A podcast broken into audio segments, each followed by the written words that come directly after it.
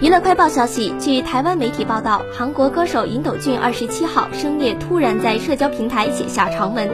坦称一直以来都觉得自己是个商品而不是人，这样的感受常常突然袭来，看着无条件支持且给予爱护的粉丝时，心里都只有歉意。这次推出 solo 歌曲《Lonely Night》，唱出的都是真心，每个人的反馈对他来说都是活下去的动力。尹斗俊二十七号坦诚喝了四瓶啤酒后有点醉。决定透过文字来酒后吐真言。首先感谢了每一个给予支持和帮助的人，他认为自己都没能成为他人的帮助，所以心里满是歉意。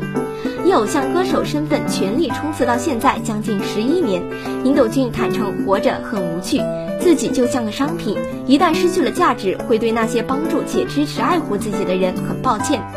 接着谈到自己所演唱的一字一句都是真心。看见粉丝能够了解，真的很感谢，谢谢你们让我活着，谢谢谢谢你们的支持。